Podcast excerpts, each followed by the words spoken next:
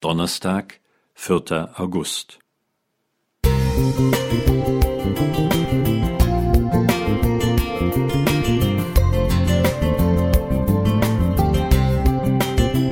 Ein kleiner Lichtblick für den Tag.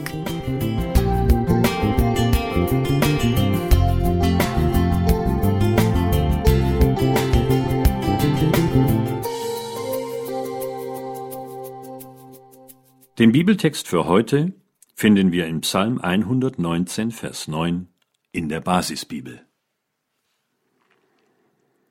Wie kann ein junger Mensch sein Leben meistern? Dadurch, dass er sich nach deinem Wort richtet. Da stehe ich vor dem Zeitschriftenregal und mein Blick fällt auf einen Spruch.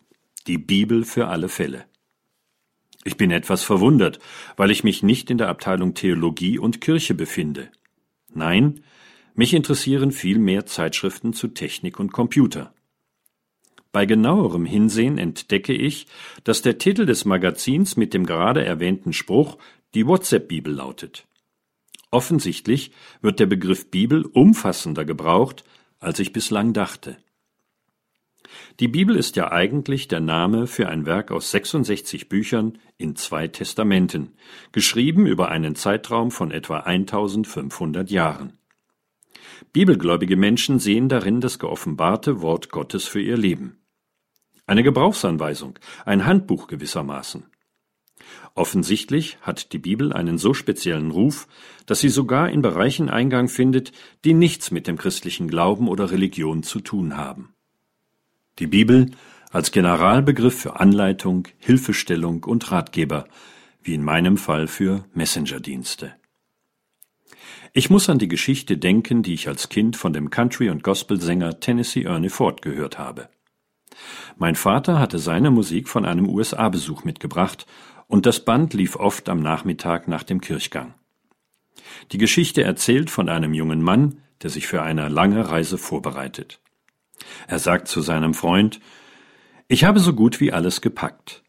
Ich muss nur noch einen Reiseführer, einen Spiegel, ein Mikroskop, eine Lampe, ein Teleskop, einen Band schöner Poesie, ein Bündel mit alten Briefen, ein paar Biografien, ein Liederbuch, ein paar Werkzeuge und eine Reihe von Büchern, die ich gerade studiere, einpacken.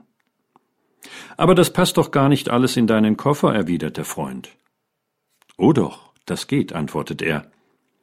Es braucht nicht viel Platz. Dann nimmt er seine Bibel, legt sie in die freie Ecke seines Koffers und schließt ihn zu. Die Bibel für alle Fälle. Wer sie zu schätzen weiß, der erkennt den Nutzen in vielfältiger Weise. Sie will Hilfestellung, Ratgeber, Ermutiger und Anleitung für alle Lebenslagen sein. Nach unserem eingangs gelesenen Psalmwort möchte sie uns helfen, unser Leben zu meistern. Gott segne dich, wenn du heute in seinem Wort der Bibel liest. Stefan G. Brass Musik